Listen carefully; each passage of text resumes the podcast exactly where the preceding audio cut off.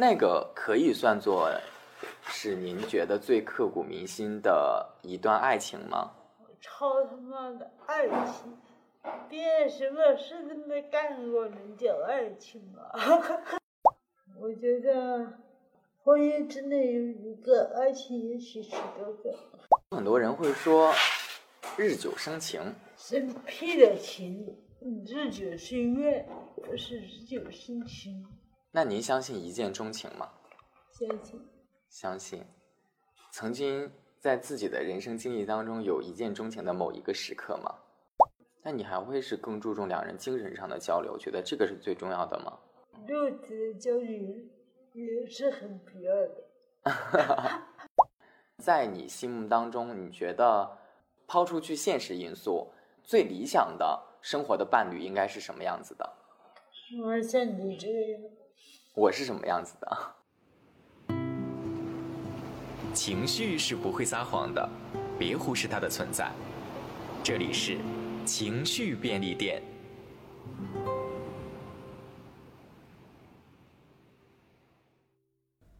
你好，我是十月。今天的聊天记录是录制于二零一五年，有七年的时间了。但这还真算作是在媒体平台上的首次曝光。除了这段聊天记录，我也会在这期节目当中浅浅的揭秘一下早年的访谈节目是如何制作的。那为什么会有这段聊天记录呢？在七年前的时候，我还是一名视频节目的导演，因为工作的原因，我采访过余秀华。她当年因为那首《穿过大半个中国去睡你》破圈儿。因为那次采访，后来我一直管她叫余姐。在今年三月的时候。有朋友在我们的一个小群里转发了一篇文章，是讲余秀华恋爱了。我当时的感觉是又吃惊又不吃惊。吃惊是因为从二零一五年的那次采访工作之后，我和于姐的联络很少，好像中间只有断断续续的几次，是因为要带朋友询问工作方面的邀约。再就是二零一七年，因为于姐来北京参加活动的时候，我们私底下吃过一次饭。虽然他出现在我的微信朋友圈当中，但毕竟这是前辈，而且这些年早已经是一位名人。无论是从职业属性，还有我个人性格上，我都觉得没事儿真别随便叨扰别人。那这么多年，除了看到于姐于秀华的新作品之外，还真挺少看到关于她的其他消息的。而今年对外宣布恋爱这事儿，真的挺突然的。我对于姐情感状态的印象还停留在特别早年的时候采访她时，她处在那段并不幸福的婚姻关系当中，当时表达了很多对于婚姻的后悔。后来从网络上得知她离婚了。要说不吃惊的话，这事儿还挺余秀华的。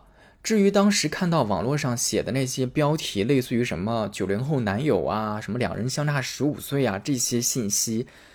我个人倒是觉得不吃惊。那在于姐所谓的官宣这段恋爱时，她在自己的公众号上写了一篇文章，标题是“我和杨朱策谈恋爱，她感觉自己被嫖了”。这篇文章当时标题下面的摘要是“不管以后将如何结束，点点点点点点，省略号”。在这篇文章里。他自己讲了，两个人其实已经谈了一阵儿了，但迟迟没有公开，是因为他还不太能确定这份感情。讲了两个人是因为直播相识的，讲了男方做了哪些事儿让自己很动心，讲了因为这个男人打破了他对于男性身体的厌恶之情，真的是很实诚了。包括于我还看到后来他在分手之前，其实在微博上公开的说过，很多人想看他跟男方分开。他感觉分开也不会打脸。他的原话是这样的：“他愿意陪我走多久就走多久，爱情可贵，生命更自由。一个人对我好的时候，我就应该全力以赴。我只是希望我还在的时候，他能多搞点钱，他的日子还长啊。这也许说不上是爱，但是也只能如此。”看完这条微博，我当时都想说：“如果这都不算……”爱的话，那爱还能是什么呢？当然，最近分手的事儿我就不细讲了，挺不堪的。这两天还看到了一些零碎的消息，什么男方分手后又和新女友秀恩爱啊，又是什么男方直播时自己扇了自己的一百个耳光？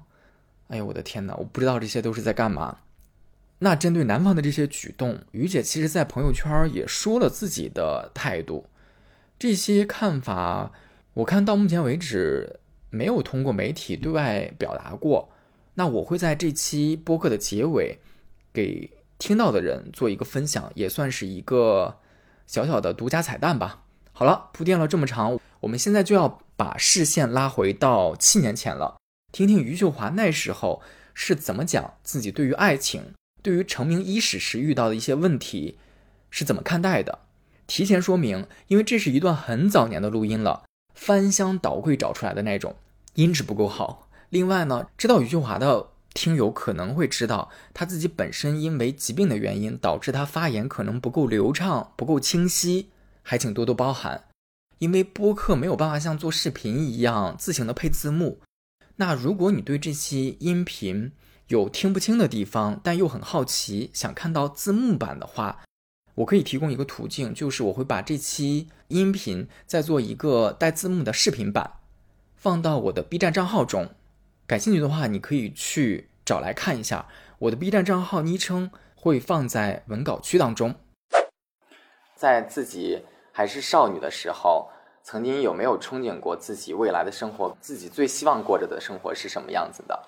那时候没想过，没有过任何设想。嗯，我觉得。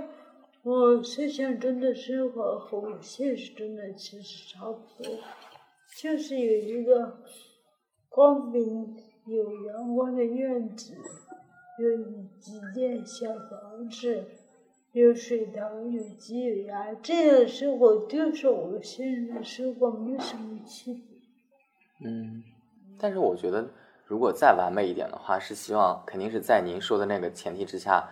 最好旁边还要有一个陪伴自己的人，这个会不会是更完美的生活呢？嗯，但是这个人也许不存在。也许不存在。嗯，那曾经因为可能觉得会不会自己曾经做了一个错的选择而后悔过？非常后悔。这个问题问的不够直接。其实当时根据谈话的完整语境，想问的是他对于结婚这件事的态度。在一九九五年，十九岁的余秀华高二刚刚辍学就被安排结婚了。她的丈夫大她十二岁，他们婚后很快就有了儿子，儿子随母姓。采访的那一年，他的儿子正好是十八岁，在武汉上大学。这是你人生当中最后悔的一件事吗？你觉得？也不是后悔，就是最扯淡的一个事，后悔谈不上，因为当时年纪轻，不知道什么事儿，不知事，谈不上悔。但是我觉得最扯淡，就是扯淡，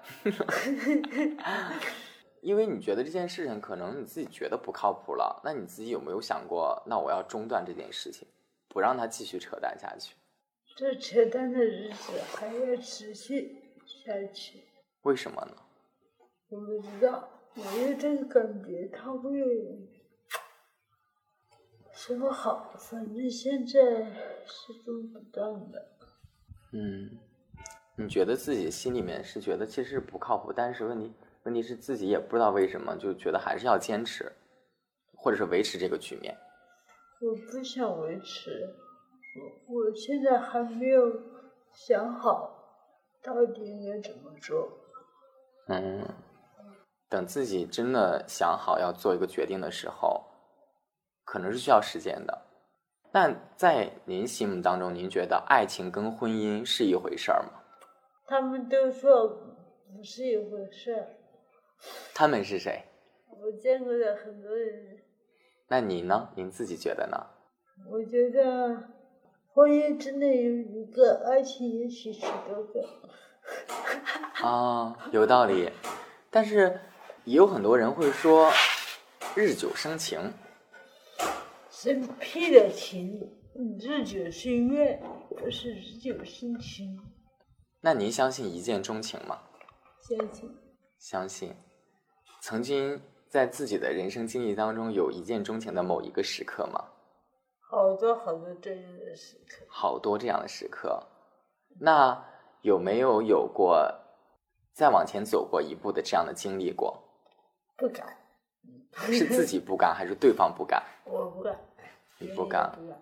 所以，如果碰到自己一见钟情之后，其实你是没有行动的一个人，嗯你是希望对方可能要更主动的，你是一个相对被动的。嗯但是在诗歌里面，你似乎又是挺勇敢的，嗯，那跟你的个性其实是有反差的。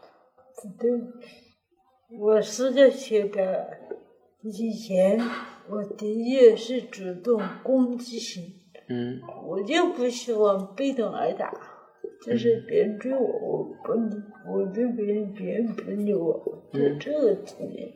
嗯。以前您说也主动出出击过，以前是这样的人是吗？嗯，因为我看好像曾经，嗯、有过一篇报道是讲您跟一个电台主持人的一个故事，那个是真的，百分之百真实。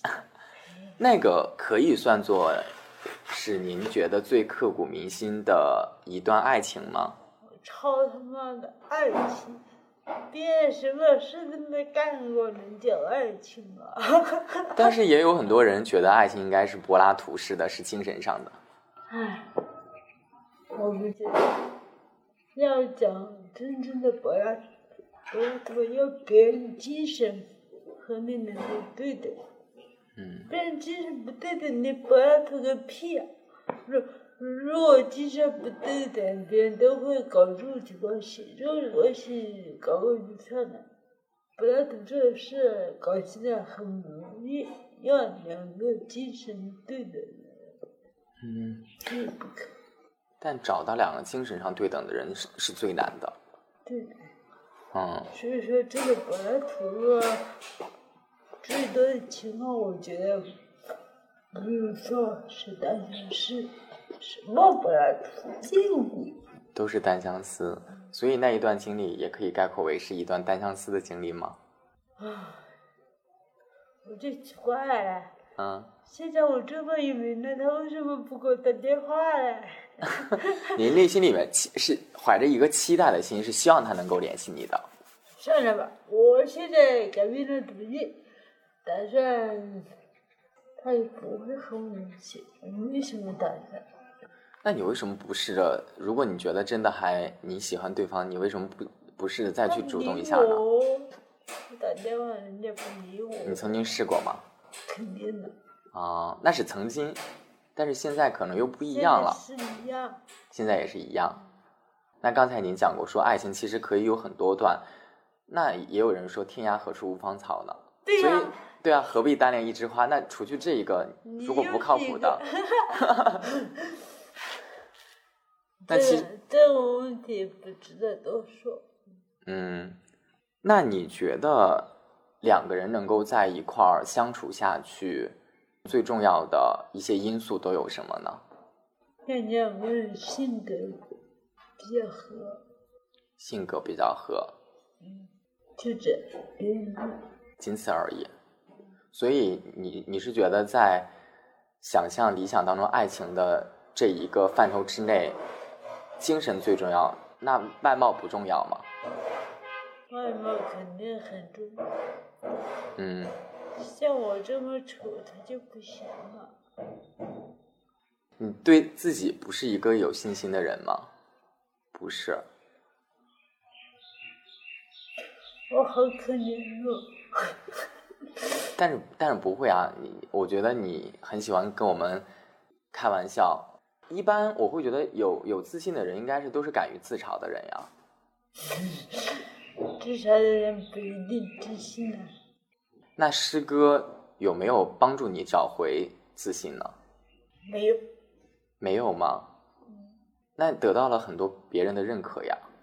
就是说，是个得别人的认可，嗯，但是对其他的方面应该是没有什么改变的，我觉得。嗯，在你心目当中，你觉得抛出去现实因素，最理想的生活的伴侣应该是什么样子的？我像你这样，我是什么样子的？就是这样的。我觉得应该是有宽容心的，嗯一定要是善良的，嗯还要比较温情，而且他能够，嗯，在很多生活方面教给我一些道理，而不是我带着他走，嗯让他带着我走，这种比较好。嗯，那你还会是更注重两人精神上的交流？觉得这个是最重要的吗？肉体的交流也是很必要的。那在爱情面前，比如说有人就一定要问说，如果对对方出轨，那你是觉得你会更在意对方精神上出轨，还是对方肉体上出轨？出轨就出轨呗，不管。你甚至于连出轨你都不介意。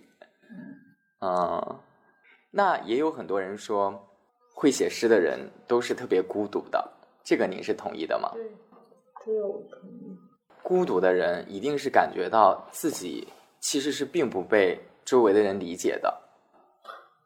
理解没什么作用吧，不理解为好。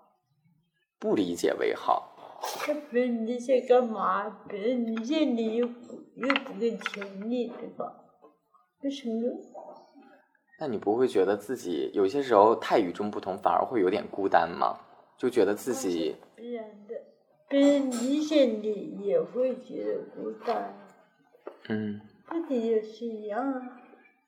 嗯和于姐的这次聊天是发生在二零一五年，那一年我是二十五岁，用于姐的话来说，就是一个小屁孩儿。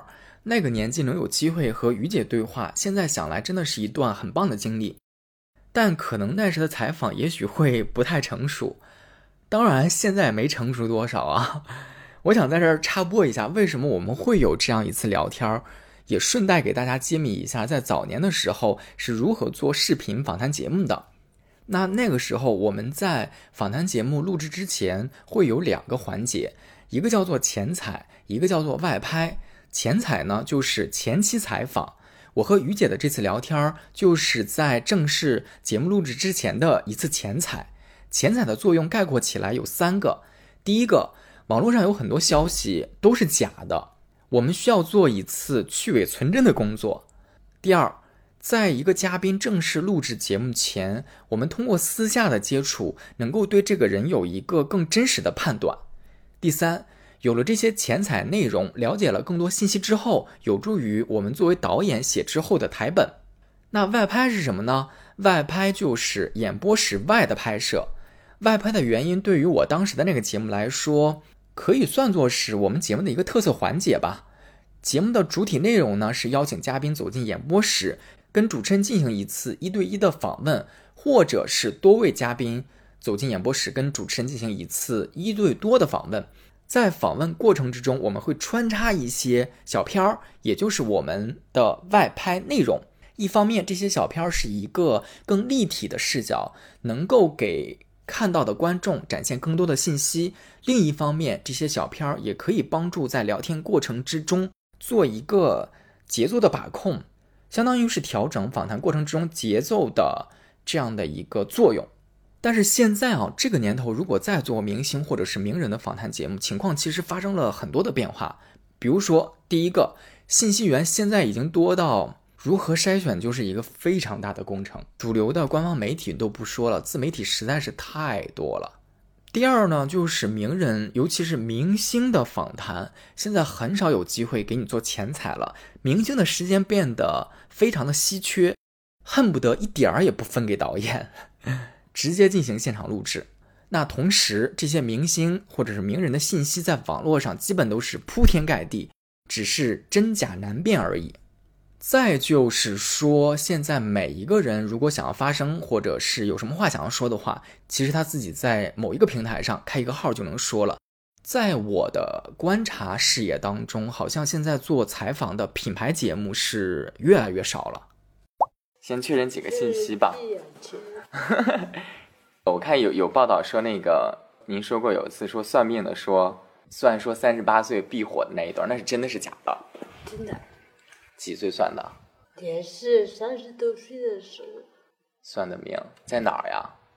就在一个亲戚家。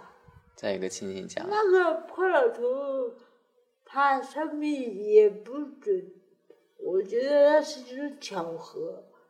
他就说我三十八岁以后转运，啊，运气要好一点，嗯，没说要火啊。哦，运气要好一点。但是他后来除了这个之外，他还其实说了别的东西。活到四十九岁就完蛋了，这就没有几年了，还有十年吧。哦，真的有一回这回事儿呢。然后还有说，您其实平时特别喜欢看恐怖片。对，喜欢。呃，日本的、中国的、韩国的都有恐怖片啊，都喜欢看。看我看了好多。嗯，那为什么会喜欢看？说的挺好的，嗯，又有好多人给你寄礼物。哦，收的快递什么去邮我希政？望寄的是一头钱。好的。那这一段呢，是我在采访时的小插曲。当时采访的环境其实就是在于姐家的院子里，我坐在她对面，我的旁边还有一台摄像机和一个专门负责摄像的小伙伴。我问问题，于姐回答。在这中间的时候，于姐的父亲于爸爸突然从外面进到院子里来，拿回来了一摞信件。这些小插曲其实有些时候比去采访一个人还有意思。但很遗憾，很多类似于这样的片段，在我当时做的那个节目当中没有办法充分的展现。那我当时的做法呢，就是把和于姐接触的感受都写成了类似一个人物侧写的东西，放在我们之后正式节目录制的台本的最前面，算作提供一个幕后的信息给主持人，让主持人了解嘉宾私底下真实的样子。我们呢，当年会把台本的这一部分叫做编导阐述。那在编导阐述里面都包括些什么呢？它其实就是你作为一期导演，对于你这一期节目的构想是什么，用文字的方式给描述出来，包括于这期嘉宾私底下的真实性格是怎么样子的，有什么是能聊的，有什么是不建议聊的，有什么是希望我们让主持人多聊的，有什么是我预判下来可能会有的担心等等等等。总之，它的作用就是。不做对外的公开，但是作为导演，作为制作团队，它是仅供我们内部了解更多情况的。也可以说，它的作用就是给主持人提供一些私密信息。这些私密信息当中，有些其实公开也没有问题，有些的确就是不适宜公开的。那在这一期内容的最后，我会放一个小彩蛋，就是会把我当年做这一期节目时候的编导阐述，尽可能的。完整公开，让听到的朋友能够多一些对余秀华的了解，同时也可能会满足一部分人对于这一趴的好奇心。我想问你喜欢恐怖片的原因是什么呀？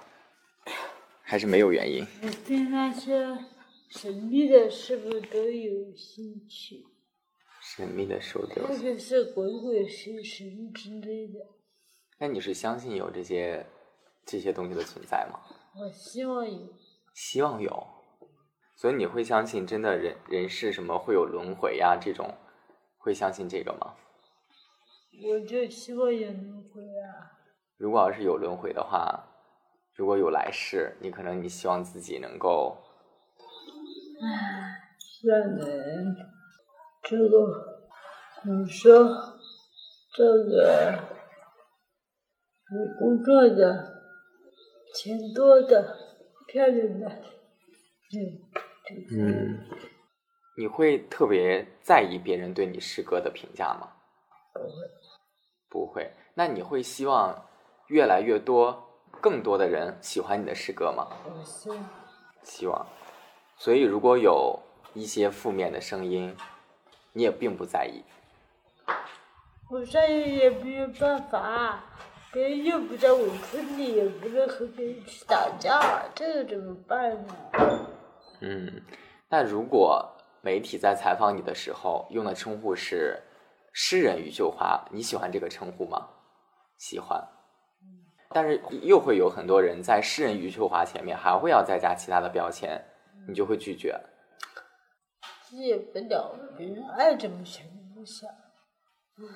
但是你自己心里面最认可的一个身份是余秀华。这是余秀华。最近这么多采访以来，就是你能列举大概三个问题是你最最讨厌的，或者说你觉得已经回答到极致了？何止三个？有很多，比如你最讨厌的问题，现在如果有人再问你，最讨厌的问题是，就是说，性那个是有没有具体的对象？第一个，嗯，第二是你现在成名了，生活有什么变化？第二个，第三个是，就是关于这个身份的这个问题。嗯，这些问题都很讨厌。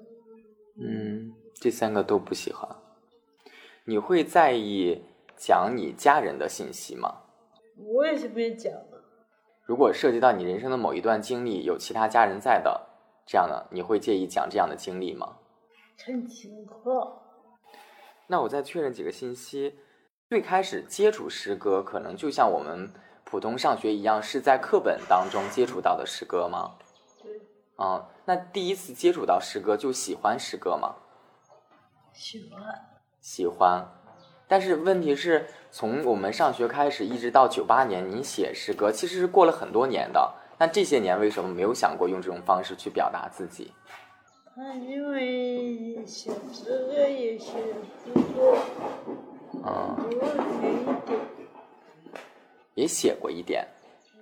哦，那零五年当时发表的第一篇诗歌呢，是什么方面内容的呢？九月，写的是九月。写的是九月。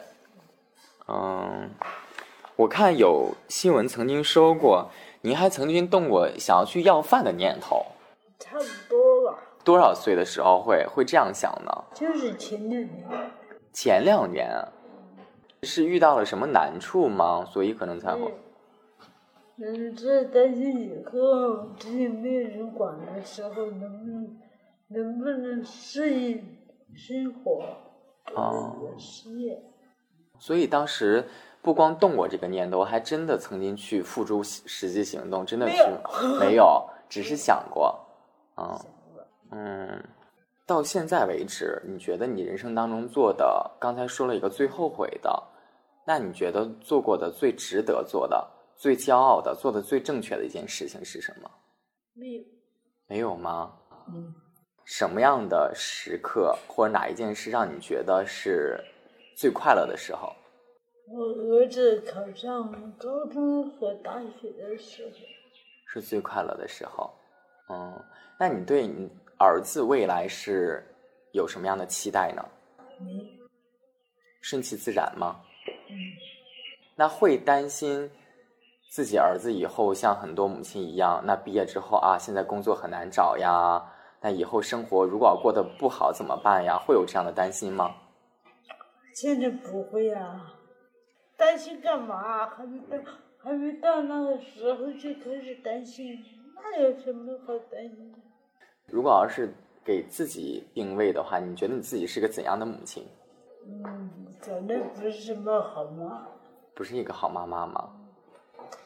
我从来就不会去宠爱他，不会过多的关心他。嗯，那他有因此而抱怨过你吗？他没有。没有。他没说过，其实我不知道。嗯。那到现在为止，有没有过曾经觉得自己最绝望的一个时刻？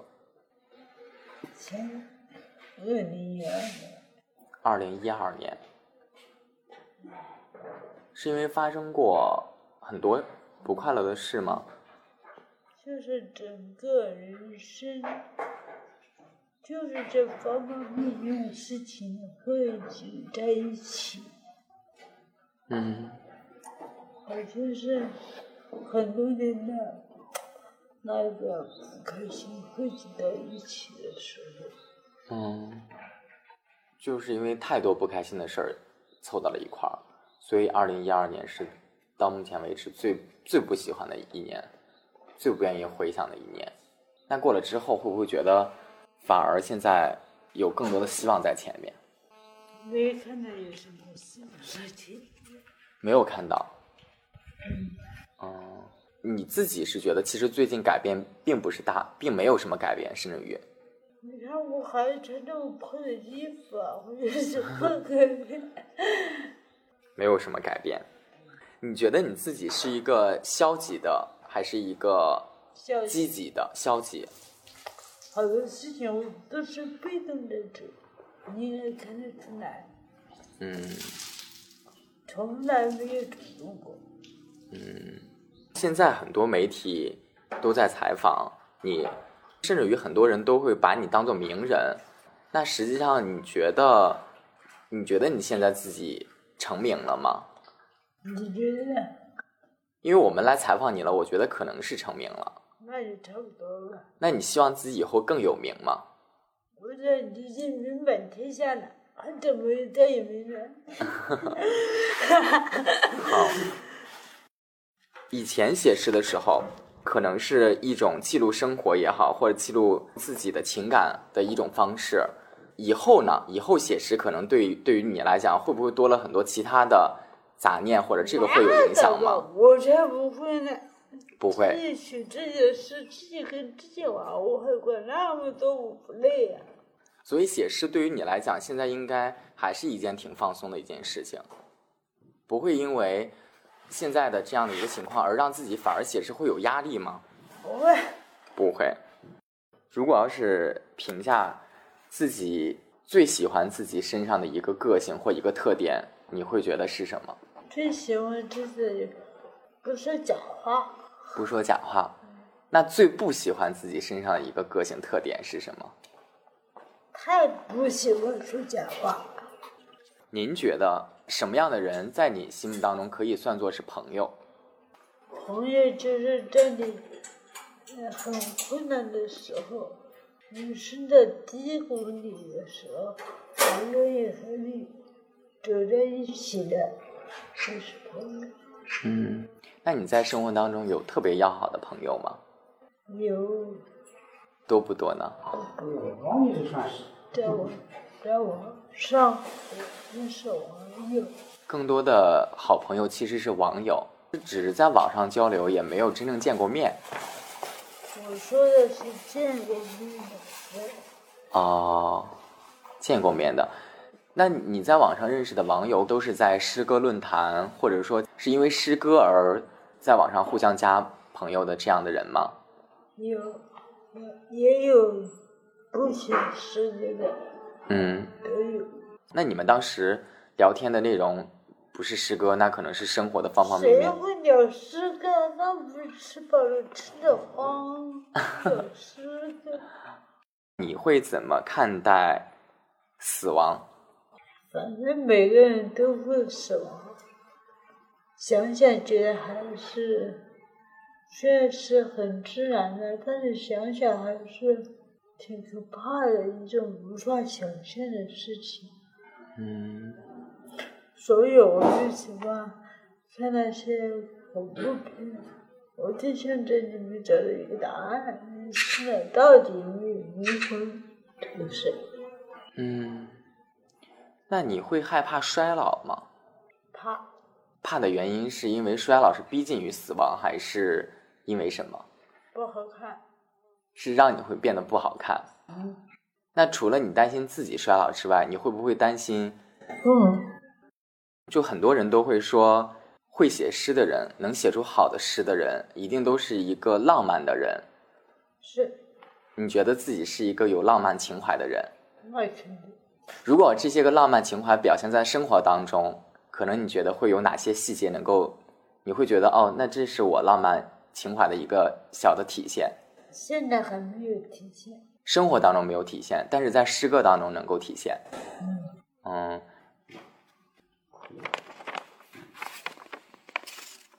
好，没有了。啊好，听完之后就挺想笑的。这些录音在七年之后重新听，感觉蛮妙的。不知道这些早年的录音给你带来的感受是什么？如果你有什么想法的话，也欢迎在评论区分享你的想法。前面提到过，说早年我们在做访谈节目的时候，在正式录制之前会对嘉宾进行前采跟外拍。我和我的摄像小伙伴在跟于姐进行完了这一部分工作之后呢，我们就从于姐的老家接着她一块儿来到了北京，开始做节目录制之前的最后准备。我也要根据这一次前采和外拍开始进行我的台本写作。我在给主持人的这一期编导阐述中是这样来写的：余秀华，一九七六年生，湖北省钟祥市石碑镇横店村人。二零一四年诗刊九月号重点推出了余秀华的诗，随后余秀华的诗通过微信等新媒体发布，激起一波又一波阅读和转发热潮。这位平日里在村里喂喂兔子的农妇，最终因为穿过大半个中国去睡你等诗作引发巨大关注。二零一五年一月，余秀华的两本书开售，分别是湖南文艺出版社的《摇摇晃晃的人间》以及广西师大出版社的《月光落在左手上》。到目前为止，余秀华已经创作了两千多首诗，主题多关于爱情、亲情和生活感悟。以及对外面的世界和自由自在的向往。余秀华出生时因早产缺氧造成先天性脑瘫，这让她走路不稳、手发抖、说话口吃。但她并不刻意回避身体的疾病，还会在自己的言谈中主动提及脑瘫。其实，她的疾病全称是先天性小脑共济失调，是由于小脑无法控制平衡，所以会导致他本人发音不清、走路倾斜。余秀华写字会手抖，只能用一只手压着另一只手，但这丝毫不影响他的智商。余秀华最开始接触诗歌就是在上学时，第一次接触诗歌就喜欢上了诗歌。一九九八年开始写第一首诗歌，第一首诗没有留下记录，也忘记描写什么了。他发表的第一首诗歌是在二零零五年的《钟祥日报》写的是九月。余秀华之前也写过散文，但是觉得不是很喜欢。诗歌其实只是余秀华表达自己情感的一个途径和方式。他之前并没有想过通过诗歌还能收获名利。（括号）前面都是在进行一个基本的信息介绍。那后面呢，就是我在跟于姐的这一段前采过程之中，跟她交流之后的一些个人感受。（括号回来）余秀华写字和敲键盘是使用左手，这也是为什么有一本诗集的名字叫做《月光落在左手上》。但他吃饭是用右手。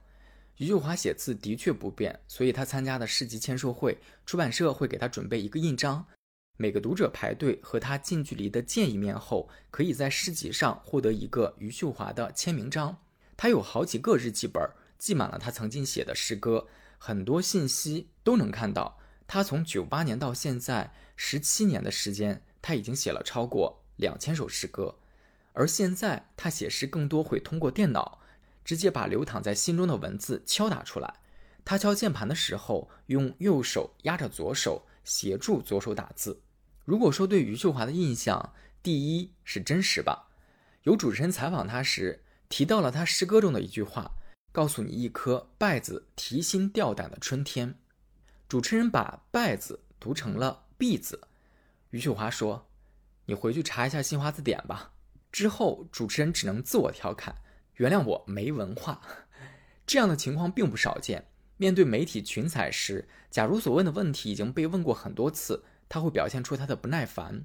如果记者没有了解清楚一些事实，问出了没有诚意的问题，他会毫不客气地说：“你去百度就知道了。”或者是：“你读过我的诗吗？”买一本先回去读一读吧。余秀华的性格如此直爽，也正是余爸爸的担忧之处。这样的性格的确更容易得罪人。余秀华出名后，很多人、很多组织开始陆续给他邮寄东西，一般都是各种书。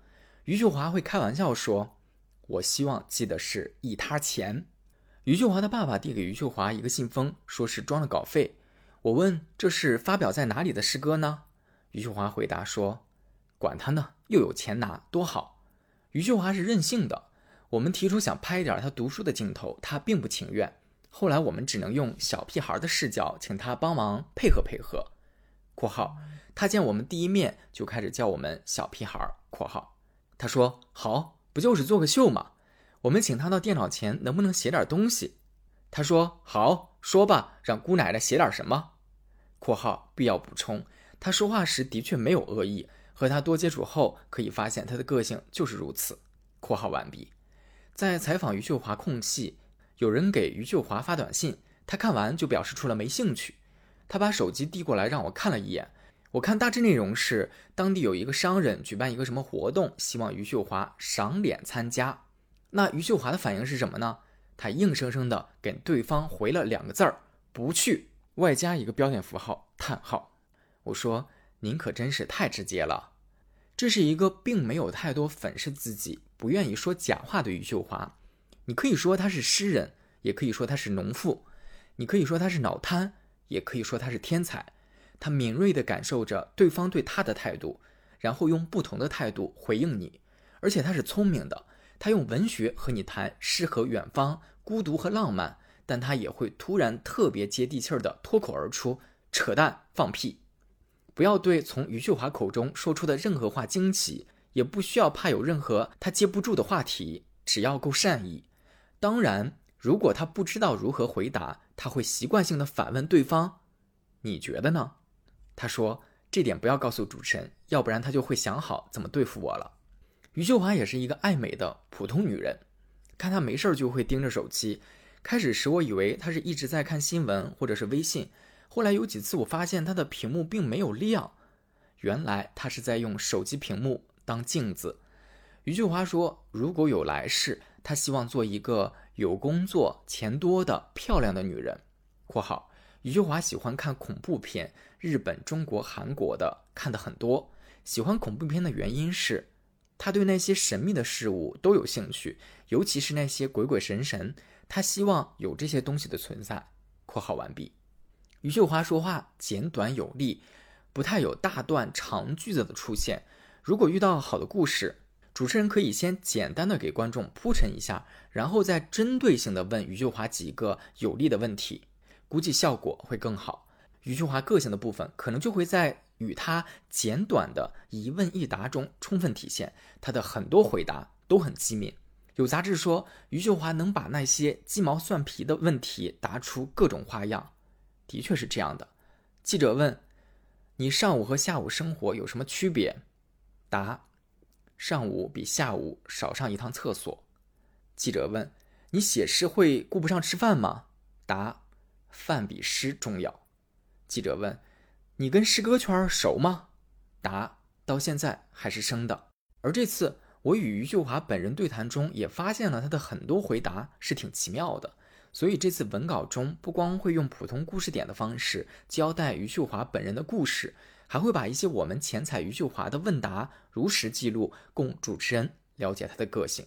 余秀华很不幸，她出生时因早产缺氧造成先天性脑瘫，这对他之后的成长、学习、工作、婚姻都带来了很多不便。